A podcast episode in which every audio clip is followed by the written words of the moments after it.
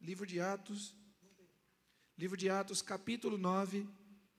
Vamos do versículo 1. A, do versículo 1, não, vamos aqui. Ah, vamos do 1, melhor. Para ficar mais completo o entendimento, vamos do 1 até o 17, para a gente ter uma visão plena, uma visão ampla da vida do apóstolo Paulo. Quero te lembrar, talvez você não tenha participado das mensagens iniciais, que a gente falou que a graça é uma das doutrinas mais profundas, mais complexas, mais completas da teologia bíblica, do Evangelho de Cristo Jesus, o Senhor.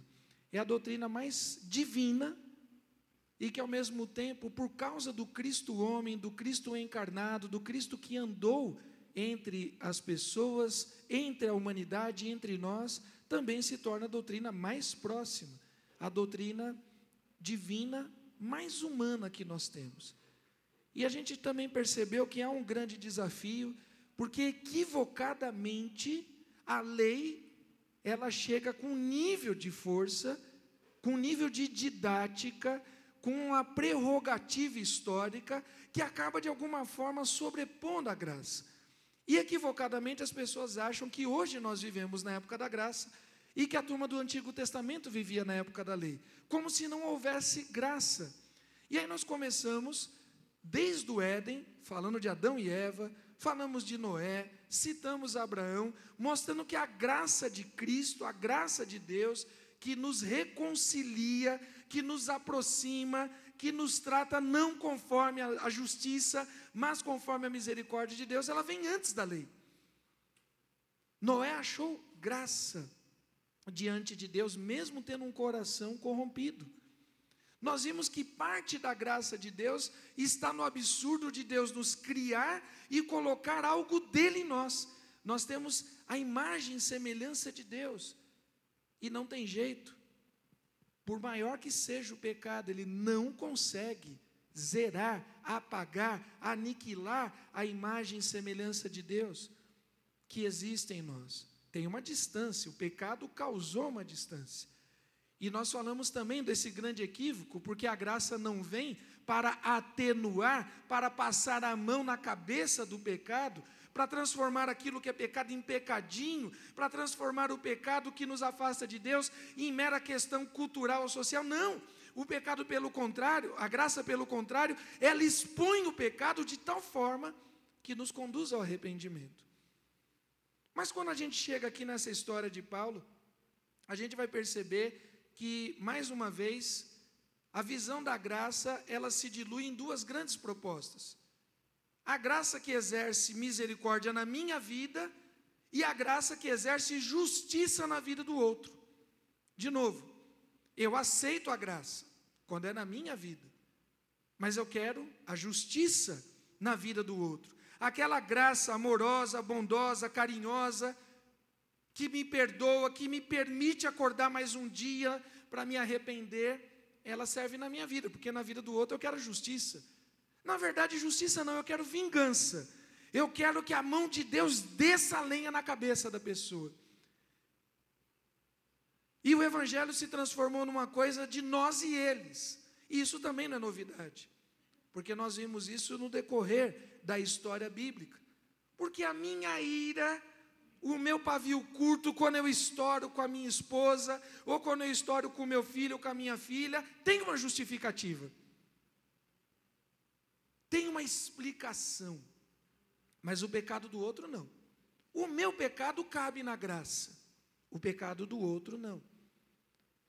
E nós vamos ver que talvez o apóstolo Paulo também tenha pensado de alguma forma dessa maneira, e que ele entendia de uma maneira equivocada. E até por isso Saulo muda de nome. A gente vai entender que a mudança de Saulo para Paulo tem um entendimento absurdo da graça. Mais uma vez, Atos, capítulo 9, do versículo 1 ao 17, diz o seguinte: Saulo respirando ainda ameaças e morte contra os discípulos do Senhor, dirigiu-se ao sumo sacerdote e lhe pediu cartas para as sinagogas de Damasco, a fim de que, caso achasse alguns que eram do caminho, Assim, homens como mulheres, e logicamente, se tem crianças, vai junto, que essas crianças não vão ficar sozinhas, os levasse presos para Jerusalém.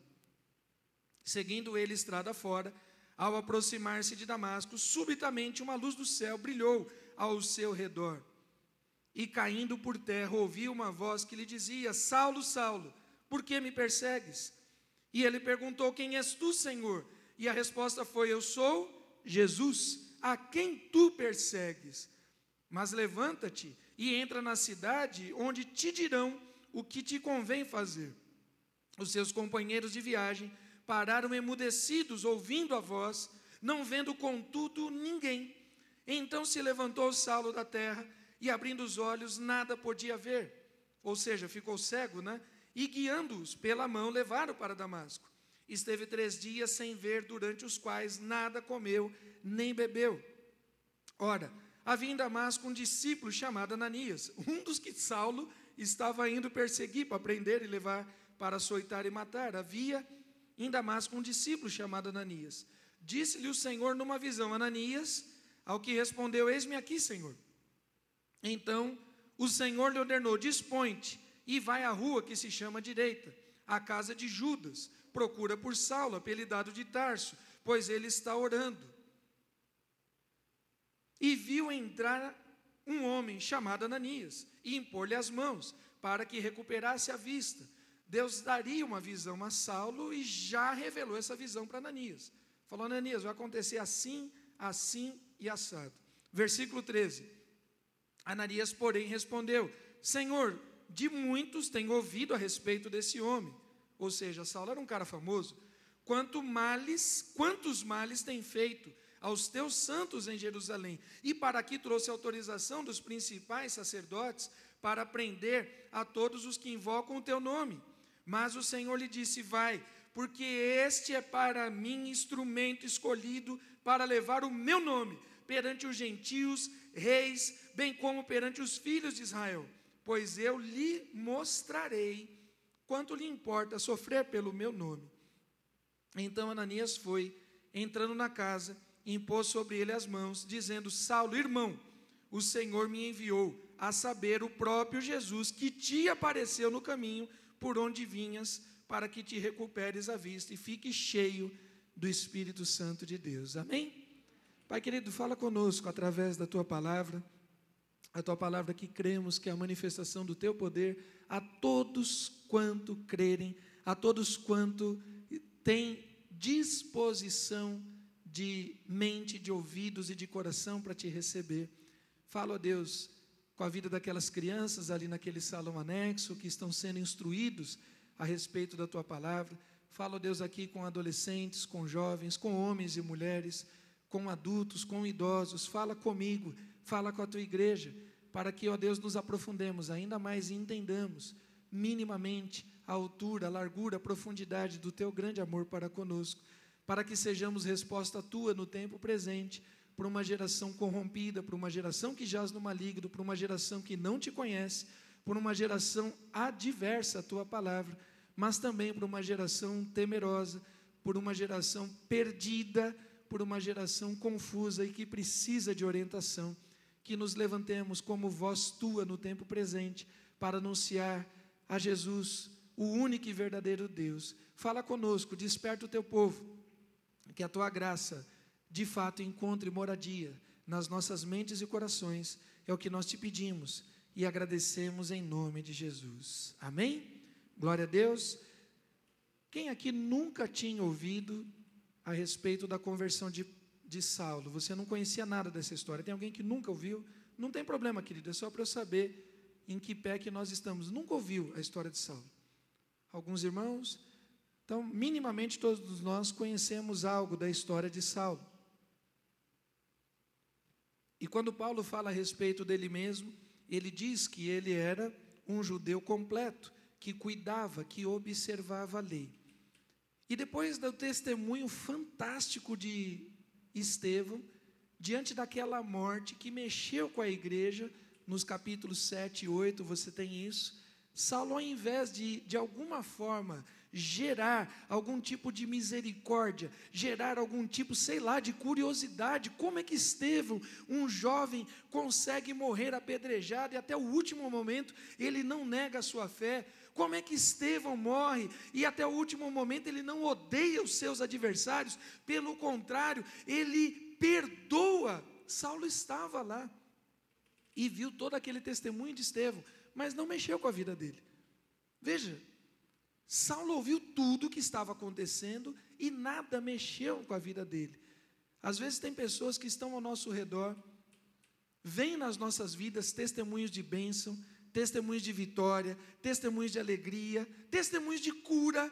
A pessoa está do nosso lado, às vezes é o cônjuge, você que vem para a igreja, muitas vezes sozinho, você esposa, você marido, às vezes é os pais, você jovem que vem para a igreja e não tem seus pais no evangelho, às vezes é os filhos, e você testemunha de tudo aquilo, e você fala: Meu Deus do céu, como é que a pessoa pode ver tudo isso ao nosso redor e não muda? Saulo não mudou. Saulo não mudou em nada. E pelo contrário, o testemunho de fé de Estevão deixou ele ainda mais feroz e mais irado para perseguir os cristãos. Veja, Saulo não foi consultado, não é o sacerdote que chega e procura Saulo para ir é, prender. Não, ele que vai de peito aberto, bate lá na casa do sacerdote. Olha, me dá autorização, me dá registro, me dá um documento, me dá cartas, porque eu vou. Se ninguém vai fazer nada contra esses hereges, contra esses picaretas, contra esses falsos profetas, eu vou. Eu vou e vou para as cabeças. Os sacerdotes e todo o clero da época ficou feliz da vida. Temos alguém que vai em nosso nome prender esses cristãos. E Saulo saiu. E quando Saulo sai, ele tem um encontro com Cristo. Michel, diminui um pouco esse retorno. Está dando alguma interferência de rádio aqui, está entrando, e a pessoa que está cantando está meio desafinado. Não sei. Não sei se eu repreendo, sei lá, mas tem, um, tem umas vozes estranhas aqui. mas brincadeiras à parte, vê, Chico, quem está desafinando. É, quem que é que está. Ah, é a Débora. Aí, Débora. Está vendo? é difícil esse negócio da Débora desafinar, hein? Mas, queridos, Saulo era o tipo de pessoa má numa sociedade.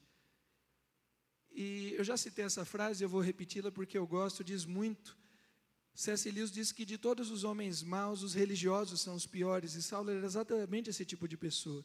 Metido a santo, metido a, a alguém acima da média, ele se via maior, ele se via em destaque, ele se via numa condição que os outros não tinham, ao ponto de dizer: Eu vou lá e vou prender aqueles que estão orando, aqueles que estão pregando esse Jesus que nós já matamos, eu vou lá, porque eu sei o que é certo, eu sei, e os outros merecem morrer, os outros merecem o castigo, porque eles não servem o mesmo Deus que eu sirvo, porque eles não vêm na igreja, porque eles não testemunham, porque eles não jejuam, porque eles não estão na ceia, porque eles não dão dízimo e oferta, porque eles não estão comigo, eles merecem. Senhor, o Senhor sabe o quanto eu tenho cuidado da tua obra, o Senhor sabe o quanto eu tenho cuidado da tua lei, o Senhor sabe o quanto eu tenho me prevenido, o Senhor sabe, mas eles não, eles merecem morrer.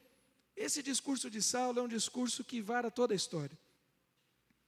E muitos são os homens maus que entendem que o outro é digno de morte. E há duas visões, há duas falas a respeito da graça. Uma diz respeito à graça que me alcança, e outro diz respeito à graça que alcança ou não os demais pecadores. O texto de 1 Timóteo 1,15 diz o seguinte: fiel é a palavra e digna de toda aceitação, que Jesus veio ao mundo para salvar os pecadores, dos quais eu sou o principal. Aquele Saulo que sai para perseguir a igreja é um, o Paulo que escreve a Timóteo agora é outro. O que, que aconteceu entre Saulo e Paulo? O que aconteceu é que eles, eles não, ele, no meio do caminho de Damasco, teve um encontro com Cristo Jesus. Querido, a graça de Cristo não é para alguns pecadores, a graça de Cristo é para todos os pecadores. A Tito, Paulo vai dizer: Tito, a graça de Deus se revelou salvadora a todos os homens. A graça de Deus se revelou salvadora a todos os homens. Saulo era um homem honesto, religioso, cumpridor da lei, exemplo de cidadania. A gente tem hoje o, o, o título, o tema que se usa né, no nosso Brasil, o tal do cidadão de bem, era esse Saulo. Saulo era o cidadão de bem. Honesto, diplomado, estudado, tinha, era bem visto, bem quisto na cidadania grega na cidadania romana, era um judeu, fariseu. De novo, conforme o seu próximo, próprio testemunho, conforme as suas próprias palavras, ele diz que dos fariseus ele era irrepreensível. Saulo não precisava da graça.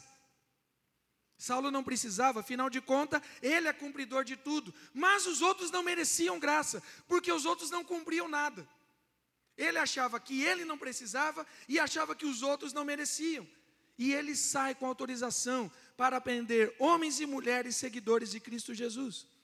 E nós temos hoje uma sociedade absurdamente dividida: ricos e pobres, negros e brancos, bolsonaristas e lulistas, direita e esquerda, ocidente e oriente, evangélicos e não evangélicos. E a gente começa a olhar as pessoas de uma maneira diferente que o Senhor Jesus olha. E a gente começa a dizer: esses são merecedores da graça esses são merecedores da condenação e do juízo. E a pergunta que cabe a mim ou a você: quem foi que deu autoridade para você e para mim decidir a vida das pessoas? E a gente prega bem para Chuchu sobre a justiça de Deus na vida dos outros. A, a, Bíblia também foi dividida. A Bíblia foi dividida em dois grandes assuntos: a graça, a bondade e misericórdia de Deus para mim, justiça, juízo de Deus na vida do outro. E a gente sempre tem respostas. Fulano está passando por isso porque merece. O casamento de Ciclano está desse jeito, que também, ó, olha a maneira com que ele age. Querido, lógico que a gente sabe que de Deus ninguém zomba, que o que o homem planta, isso também vai colher. Lógico que a gente sabe que tem uma série de ações nas nossas vidas que geram reações ruins e a gente paga por isso durante a vida inteira. A graça não diminui isso, a graça não atenua isso. Mas a graça abre um precedente, ela abre um caminho para que Deus exerça misericórdia na vida de todos. Olhando hoje a vida de Saulo, nós diremos: Saulo não merece misericórdia. Ele mata, ele participa da morte de Estevão, que era justo. Ele persegue homens e mulheres que eram inocentes só pelo fato de que criam diferente dele. Mas Saulo não pensava assim naquela época, e talvez muitos não pensem assim ainda no dia de hoje. Eu acho interessante a gente pensar como tem mudança na vida de Saulo para Paulo. Esse Saulo do capítulo 8, que persegue Estevão, que participa da morte de Estevão, era o Saulo grande. A palavra Saulo, ela significa exatamente isso: grande, grandioso, grandiosidade. Saulo deriva de Saul, primeiro rei de Israel. E Saulo tinha um, um certo orgulho disso. Eu sou nascido de ventre hebreu. Eu sou da linhagem do primeiro rei de Israel, sou da tribo de Benjamim. Conforme a lei, eu fui circuncidado corretamente ao oitavo dia diante da lei dos homens, eu fui um fariseu irrepreensível. Mas ele vai dizer: diante de tudo isso, eu pego essas coisas e lanço por lixo, eu lanço por esterco, para ser alcançado por Cristo Jesus. Quando Paulo escreve a carta à igreja de Corinto, tem duas igrejas que Paulo trabalhou muito nelas: a igreja de Corinto e a igreja de Éfeso. Paulo teria ficado perto de dois anos em Corinto e teria ficado três anos em Éfeso. Paulo escreve duas ou três grandes cartas, duas viraram cano bíblico. Alguns entendem que Paulo escreveu uma terceira carta à igreja de Corinto que não virou texto bíblico. Era uma igreja que Paulo tinha muito cuidado, era uma igreja que Paulo tinha é, muita, é, muito amor, muito carinho, e é uma igreja que apanha demais de Paulo. Paulo, como fundador, o missionário fundador daquela igreja, o evangelista fundador, Paulo, como pastor daquela igreja, Paulo, como pai da fé de muitos irmãos daquela igreja, ele diz assim: Olha, vocês são carnais. Eu tenho mais coisas a dizer para vocês, mas vocês são carnais, vocês são partidários. Uns dizem que são de Pedro, outros dizem que são de Apolo, outros dizem que são por mim. Vocês são carnais, vocês são partidários, vocês são promíscuos, vocês aceitam no meio da igreja gente que está em promiscuidade, é, é, em promiscuidade sexual e não falam nada. Vocês são omissos, vocês são intolerantes com um grupo de pessoas, vocês são avarentos, no meio da ceia vocês fazem acepção de pessoas, vocês dão mais atenção aos ricos e deixa a gente passando fome no meio da ceia. Paulo desce o pau na igreja de Corinto. Mas diante da igreja de Corinto, em 1 Coríntios 15, 9, ele diz o seguinte: Eu sou o menor dos apóstolos. Eu não sou digno de ser chamado apóstolo, porque eu persegui a igreja. Paulo entendeu de uma maneira muito profunda que o que alcançou a vida dele foi a graça. Queridos, se eu e você não entendemos que a graça de Cristo nos alcançou, você que talvez tenha nascido num lar cristão, você que talvez tenha vindo para o Evangelho cedo e não passou por algumas adversidades do mundo, ou você que veio do chamado mundão e pela misericórdia de Deus se libertou das drogas, da homossexualidade, da prostituição, do crime, se você não entender que quem fez isso na sua vida foi Deus, você nunca vai ter misericórdia do outro. Porque você vai olhar para o outro e dizer assim: olha, mas eu parei de fumar. Por que, que Fulano está tanto tempo na igreja e ainda está fumando? Ah, mas eu parei de beber. Por que, que Fulano não consegue parar? Mas eu parei, eu saí dessa vida, eu saí daquela vida. Por que que fulano? Não, não pode, eu não aceito isso. Por que, que a pessoa está na igreja e ela continua desse jeito? Isso é Saulo. Isso não é Paulo. E se a palavra Saulo significa o maior, o grande, a palavra Paulo significa o menor, o pequeno. E Paulo vai dizer: a partir de agora eu já não sou mais Saulo. A partir de agora, deixo todas as coisas para trás, porque aquele que está em Cristo, nova criatura, as coisas velhas, inclusive minha vaidade, inclusive minha soberba, inclusive minhas ideologias, inclusive minhas razões, a partir de agora eu não sou mais Saulo. A partir de agora eu sou Paulo, eu sou o menor dos apóstolos, mas eu sou o menor dos apóstolos, mas eu trabalhei mais do que os outros. Tem um porém.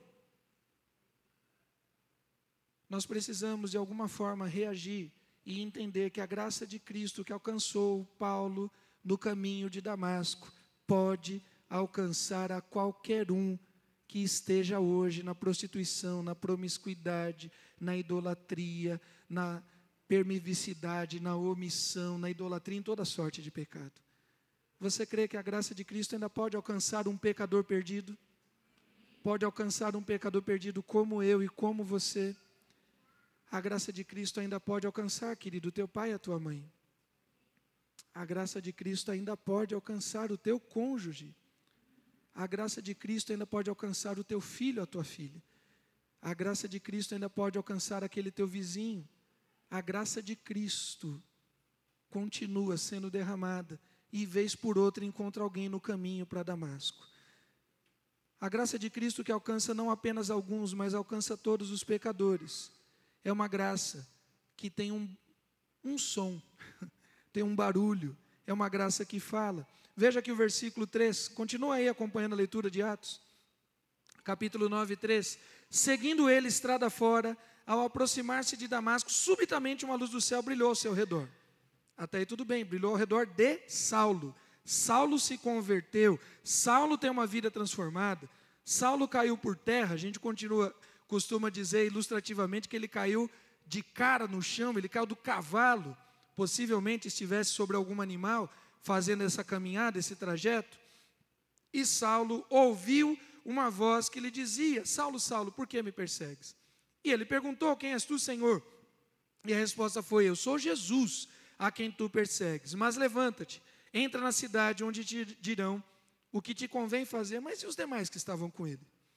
Os seus companheiros de viagem pareciam emudecidos, ouvindo a voz, não vendo contudo ninguém. Eles ouviram a voz, e se eram parceiros de Paulo, eles estavam no mesmo intento de Paulo, no mesmo caminho de Paulo, tinham a mesma visão, a mesma perspectiva de religião de Paulo, se sentiam também melhores, estavam indo perseguir os cristãos, estavam indo prender homens e mulheres, levar lá para Jerusalém, para açoitá-los, para envergonhá-los, porque nós somos melhores, a nossa tribo, a nossa patota, a nossa geração e etc e tal.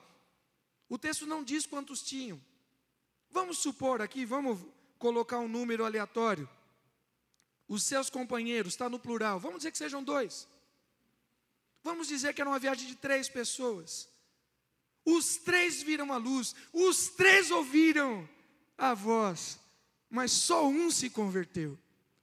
A graça é para todo mundo, sim. A graça é para todo e qualquer pecador, sim. Mas a transformação de vida só acontece para aquele que aceita Jesus.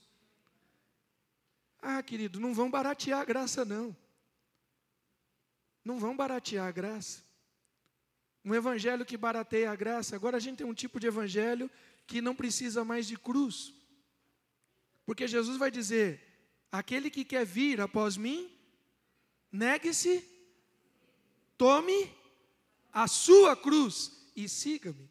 E nós temos um evangelho sem sacrifício, nós temos um evangelho sem cruz, nós temos um evangelho sem rompimentos humanos, nós temos um evangelho amigo, nós temos um evangelho cultural, nós temos um evangelho banal, nós temos um evangelho qualquer na escola, na faculdade, na igreja, na sociedade um evangelho que não tem cruz, um evangelho que só tem céu, um evangelho que só tem bênção, um evangelho que não tem condenação, um evangelho que não tem inferno, isso não é o evangelho de Cristo. É qualquer coisa, menos o evangelho de Cristo. Não existe, querido, salvação somente pela graça. Pela graça sois. Termina aí o texto? Termina sim ou não? Não. Pela graça sois mediante a fé. E sem fé é impossível agradar a Deus. E nós precisamos dar uma resposta de fé. Veio para o que era seu, mas os seus não receberam. Mas a todos quanto receberam, deu-lhes o poder de serem feitos filhos de Deus. Amém? O texto termina aí? Não. Mas a todos quanto receberam, deu-lhes o poder de serem feitos filhos de Deus, a saber, a um grupo específico, a saber, aos que creem no seu nome, os quais não nasceram da água, nem do sangue, nem da vontade dos homens, mas nasceram da vontade de Deus. E a gente precisa lembrar a sociedade Talvez a sociedade não. A gente precisa lembrar a igreja que é necessário descer do cavalo, é necessário cair com a cara no chão, é necessário ter mudança de vida. Aquele grupo, talvez de dois que estavam com Saulo, eram do mesmo ministério, eram da mesma visão, tinham a mesma missão de Paulo. Talvez professassem o mesmo tipo de fé, mas a graça trouxe transformação na vida apenas de um. A graça está disponível a todo e qualquer pecador. Mas a, a graça age na vida daqueles que creem. E como é que nós demonstramos? Ah, mas eu creio em Jesus. Não, assim, eu não estou frequentando nenhuma igreja, mas eu creio em Jesus, eu creio no Evangelho. E eu não concordo com algumas coisas da igreja, mas eu creio na Bíblia. Não, a Bíblia é a palavra de Deus, eu creio nesse negócio da Bíblia. A Bíblia é amor, afinal de contas, Deus é amor. Toda forma de amor é possível. Todo amor provém de Deus. E o pessoal começa a criar versículos bíblicos. Deus é amor, é bíblico. Agora, toda forma de amor, se Deus é amor, só tem uma forma de amor. Escreve isso aí. Anota na sua Bíblia. Não é toda forma de amor. Se Deus é amor, existe uma forma. E a forma é a forma de Deus. Ah, mas Deus é misericordioso. O ato de misericórdia de Deus não é, anota, presta atenção. A misericórdia de Deus não é aceitar o que você faz. A misericórdia de Deus é aceitar o que você é, imagem e semelhança dele. Deus aceita você e Deus não suporta o pecado que eu e você cometemos. A graça de Deus está e nos dá mais uma chance no dia chamado hoje de ter um encontro com Ele. Isso é graça. Porque se não fossem as misericórdias do Senhor, há muito. Me ajudem? Esse é um texto que o pessoal não decora, né? Mas você precisa decorar esse texto. Se não fosse a misericórdia do Senhor, há muito nós já teríamos sido consumidos.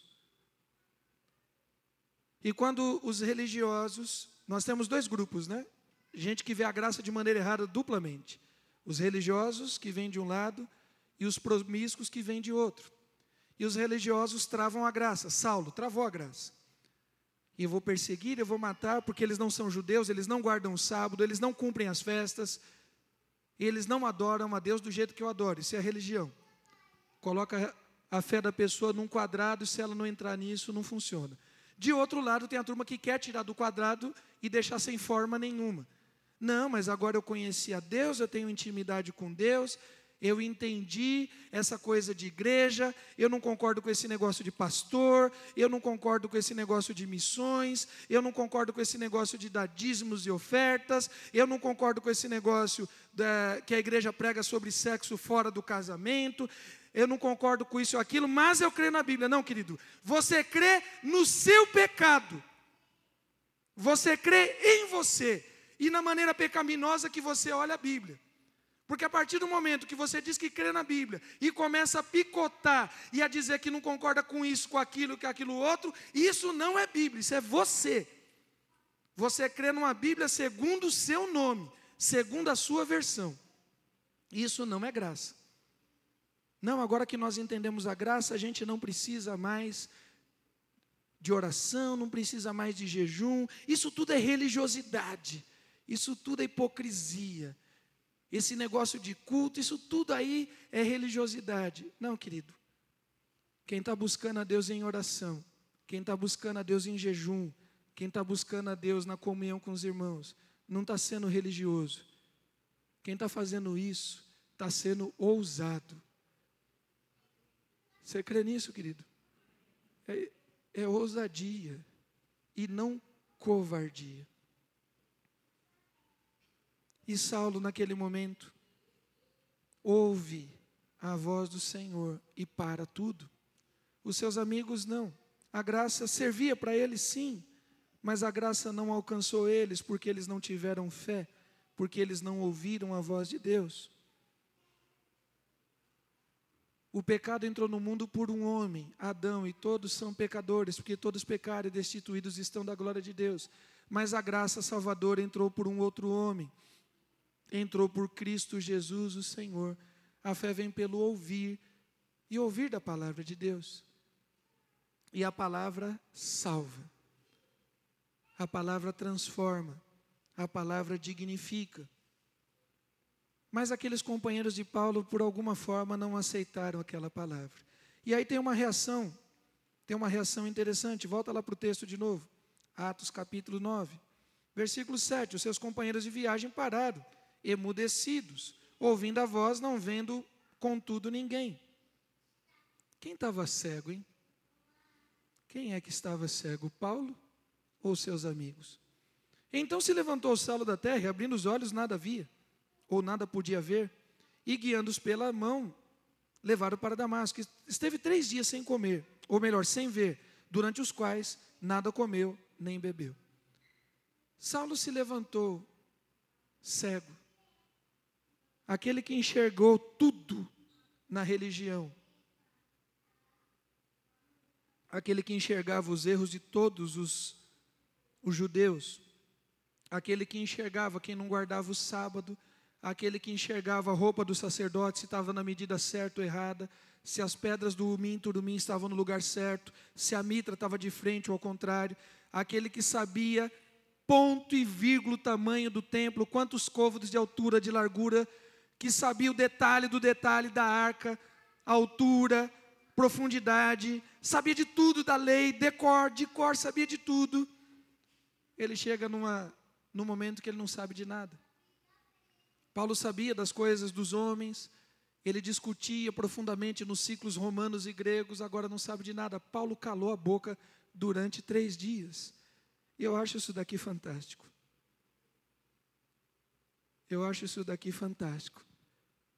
Vez por outra, a gente devia se calar diante de algumas situações.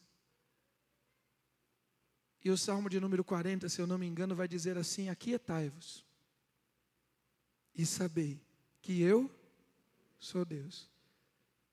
Quanta opinião tosca, babaca, idiota de religiosos no tempo presente.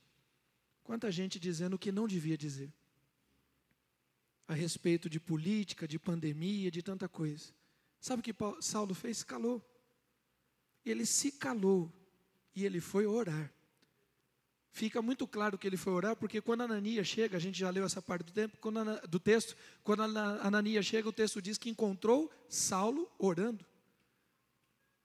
Há momentos que a gente precisa de fato se calar e buscar a presença de Deus. Aquele homem que era profundamente religioso, aquele homem que tinha conhecimento da filosofia, aquele homem que tinha conhecimento da legislação romana, aquele homem que tinha todos os saberes na sua mão, faltava um conhecimento para ele, faltava o conhecimento da graça revelacional, aquilo que só o Senhor Jesus revela, e o Senhor Jesus revela a quem clama, a quem busca, a quem procura.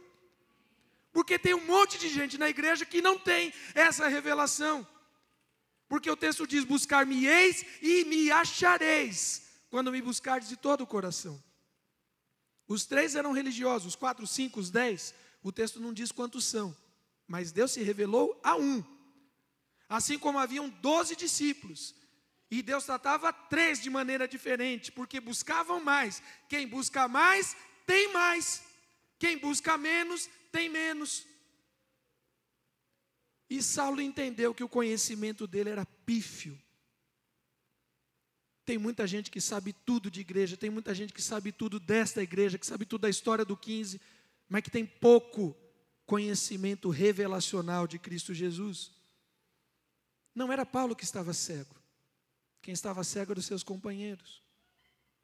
Saulo fica cego, o perseguidor agora é indefeso o machão, o cara que saiu com cartas para prender homens e mulheres, macho pra caramba, que tinha autoridade, que tinha cartas para ir e vir, agora está tateando, não sabe para onde vai, até para fazer suas necessidades, precisa de alguém para levar ele para algum canto, porque ele não tinha como se cuidar. E foi naquele momento de fraqueza, foi naquele momento de pequenez, foi naquele momento de escuridão diante dos homens que Saulo viu a Jesus. E Jesus se revelou para ele profundamente. Saulo estava cego, mas estava enxergando muito bem. E naquele momento ele entendeu: eu não sou nada. Eu sou o menor dos pecadores. Eu sou o maior dos pecadores. Eu não sou nada. Senhor, eu preciso de ti. Talvez essa oração ela precisa ser refeita hoje por mim e por você. Quando aqueles dois, o fariseu, o publicano, estavam subindo para o culto, e um batia no peito e dizia: Eu não sou como esse, eu sou melhor, eu sou maior, eu isso, eu aquilo, e o outro dizia: Senhor, tem misericórdia de mim, porque sou pecador. E Jesus disse que a oração de um foi ouvida, de outro não. Nós precisamos nos voltar a reconhecer pequenos. Saulo não via mais a si, Saulo não via mais o seu status, seus diplomas, suas cartas de autoridade, sua família, Saulo só conseguia ver aquela imagem, aquela luz e ouvir aquela voz: Eu sou Jesus. A cegueira liberou inclusive a audição do apóstolo Paulo. Queridos, para encerrar, nós precisamos nos debruçar na graça de Cristo, que sim, é para todo e qualquer pecador, mas que não, não aceita o pecado a gente tem uma mensagem muito ruim, duplamente ruim, colocando pessoas do lado de fora. Esse não tem jeito, esse não merece. E do outro lado, uma turma colocando pecados para dentro, isso não importa, isso não faz diferença. E de repente Deus fala a Ananias, e Ananias era um discípulo. E o texto bíblico diz assim, versículo 13: Ananias, porém, respondeu: Senhor, de muito tenho ouvido a respeito desse homem, quantos males tem feito aos teus santos em Jerusalém. Você consegue se imaginar recebendo a visita de um anjo, te dizendo: faz isso? Você recebendo a visita do Deus em sonho, faz isso? Você recebendo uma teofania, uma ação de Deus, faz isso? e você contra-argumentando. Não, Senhor, mas esse Saulo, esse Saulo, aquele que mata tal, como a gente é teimoso. Porque Deus tem falado coisas e a gente continua teimando com Deus. Eu não sei se serve de alento ou se aumenta a nossa vergonha, né? Porque aqui a gente tem Ananias teimando com Deus há dois mil anos atrás. E a gente faz a mesma coisa hoje, dois mil anos depois. O alento é porque era um servo de Deus como nós, que continua na mesma deficiência. A vergonha, porque dois mil anos passados, alguma coisa a gente deveria ter aprendido. Se Deus mandou a gente fazer determinada coisa, a gente precisa fazer. E Ananias ali teimou com Deus. É uma praxe humana. Esse não merece, né? Ah, eu quero ver se mudou de verdade. Esse negócio de vir à frente, de levantar a mão, de descer asas, quero ver se mudou. Não dou 15 dias. Não dou um mês. Trouxa é aquela esposa que perdoou. Eu não perdoaria. O que aquele homem fez. Não, eu não perdoaria. Trouxa é ela. Não, não muda. Esse. Gente crente. Ou melhor, gente que vem na igreja com esse tipo de discurso. Não acredita mais no poder da graça. Que muda, que transforma, que salva, que redime. Que liberta. Que ressuscita os mortos. Eu não acredito gente que torce, torce contra, só para dizer que tinha razão, torce contra o retorno do casamento, torce contra aquele pai que abriu as portas para o filho, torce contra o ministério, porque não concorda com isso, aquilo que o pastor está fazendo. Gente que não, não dou três meses para isso aí. Gente que torce contra, gente carnal, gente maligna, gente covarde. A graça, querido, ela não atenua os pecados. A graça revela pecados para que a gente trate.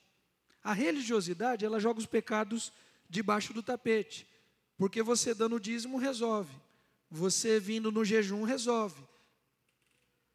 Humanamente falando, ninguém está sabendo que teu casamento está que nem um navio na pique. Ninguém sabe da tua promiscuidade na internet. Ninguém sabe da tua, dos teus desvaneios financeiros. Ninguém sabe da tua prostituição, ninguém sabe da tua idolatria. E você está cumprindo toda a religiosidade. Só que tem um detalhe. De novo, a graça não atenua pecado, esquece isso. Não, mas nós estamos na época da. Esquece isso, filho, esquece. O texto vai dizer, e talvez de tudo que eu falei, se você guardar isso, valeu muito a pena essa mensagem. Atos 9,16. Eu lhe mostrarei eu lhe mostrarei. É Deus falando. Deus falando para Ananias: Eu vou mostrar a Paulo quanto importa sofrer pelo meu nome. Eu mostrarei para ele quanto importa sofrer pelo meu nome. Saulo caiu do cavalo. Saulo caiu de cara no chão. Ananias duvidou. E Deus vai dizer assim: Eu vou explicar o que é graça para vocês. A graça, Paulo, vai, Saulo, vai tirar você da religiosidade e vai colocar você diante de mim. Saulo, a graça vai tirar você da mentira, da sua mentira, e vai te colocar na verdade. Saulo, a graça vai te fazer cego para que você pare de ver as coisas que não são, para ver as coisas que são. Eu vou te dar visão espiritual. E Saulo viu até o céu. São poucos personagens que contemplaram a glória em vida.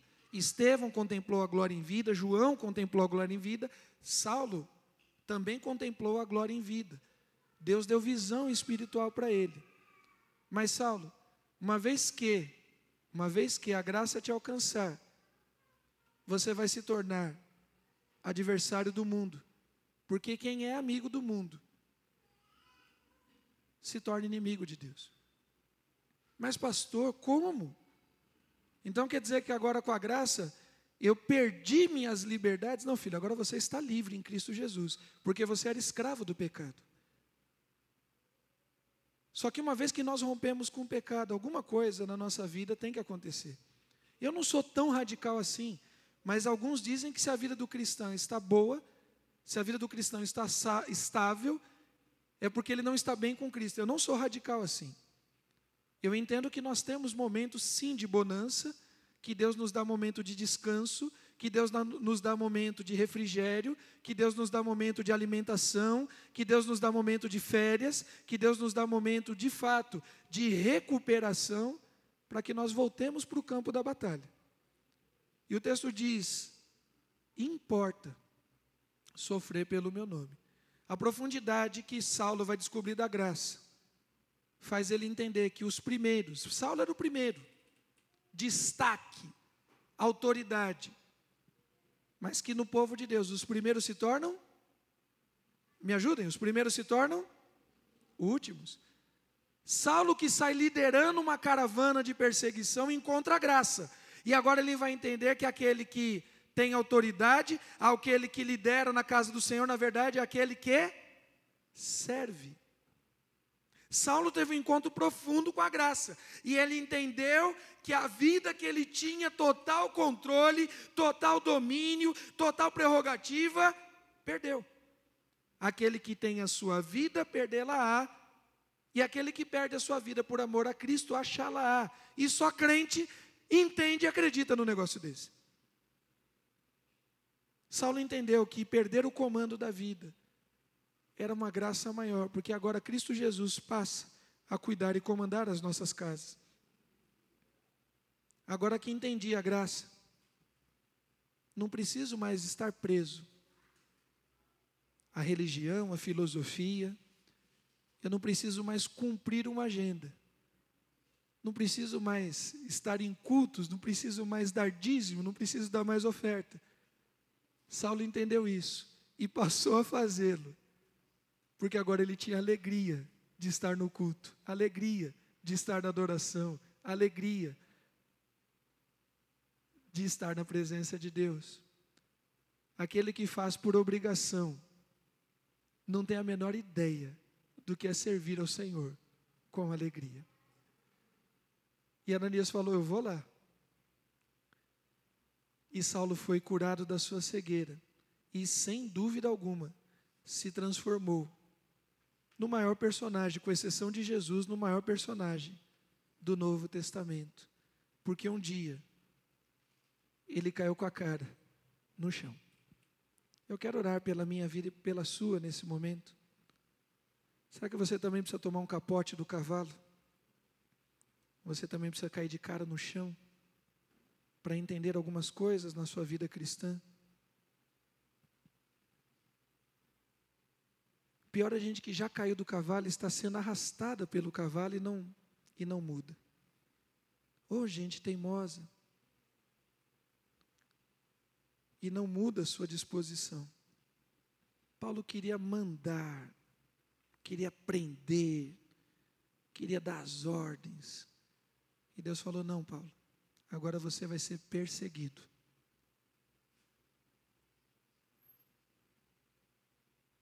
Paulo queria dizer que os outros estavam cegos, que não enxergavam, mas agora é ele que está cego. Paulo queria ter uma vida bacana, status social, mas agora importa sofrer pelo nome de Cristo.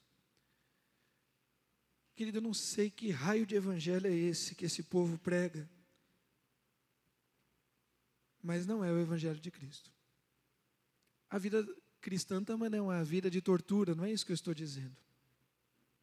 Não é uma vida de constante martírio.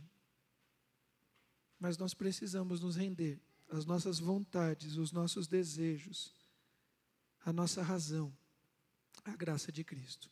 Pai querido, obrigado por esse exemplo da vida de Paulo, que é tão significativo a Deus. Como ele parece com tantos de nós em alguns momentos das nossas vidas, um camarada cheio de razão, cheio de opinião, só ele sabe o que está certo. Uma pessoa, Deus, que quer perseguir os outros, apontar o dedo para os outros, tirar os outros. Ó Deus, tem misericórdia, porque tantas vezes temos sido assim com os nossos irmãos na fé, com os nossos familiares, com os nossos vizinhos. E ao invés de abrir o caminho da graça, a gente estreita. A porta que conduz ao teu evangelho, sim, a porta é estreita. Mas a gente tem estreitado ela de um jeito que ela se tornou informe, nem é mais porta. Ó Deus, que nós possamos indicar a Jesus como caminho, como a única verdade e vida para as pessoas. E possamos demonstrar, sim, que o Evangelho de Cristo não aceita os nossos pecados, mas sim nos dá uma oportunidade de arrependimento, de mudança, de transformação de vida a cada manhã. Quantas pessoas, ó Deus, que em algum momento foram excluídas de igrejas, tiveram seus pecados apontados por outros pecadores e nunca mais voltaram no Evangelho. Ó Deus, tem misericórdia daqueles que tão rápido apontam os pecados do outro e que não enxergam, ó Deus, as traves gigantescas que estão nos seus próprios olhos. Ó Deus, é uma linha muito tênue, muito difícil, porque a gente não deve banalizar, mas também não devemos, ó Deus, transformar o teu evangelho numa coisa tão impraticável, tão cruel para conosco, todos nós que somos pecadores. Houve um momento que Saulo precisou cair do cavalo. Tira, Deus, a gente da nossa zona de conforto e de comando e nos faz, ó Deus, do chão enxergar onde todos nós estamos carentes da tua glória. Que a tua graça que se manifesta salvadora a todos os homens, ela alcance, ó Deus, os nossos familiares, os nossos vizinhos e traga transformação de vida em nome do Senhor Jesus. Usa, Senhor, esta igreja como uma igreja acolhedora, para que nós jamais passemos a mão em pecado nenhum, mas que nós possamos acolher todo e qualquer pecador que deseja, ó Deus, se arrepender, que deseja, ó Deus, conhecer a Cristo Jesus e mudar o caminho. Que nós sempre estejamos de braços abertos a orientar, a acolher e a ensinar o caminho do Senhor. É o que nós te pedimos e agradecemos em nome de Jesus. Amém?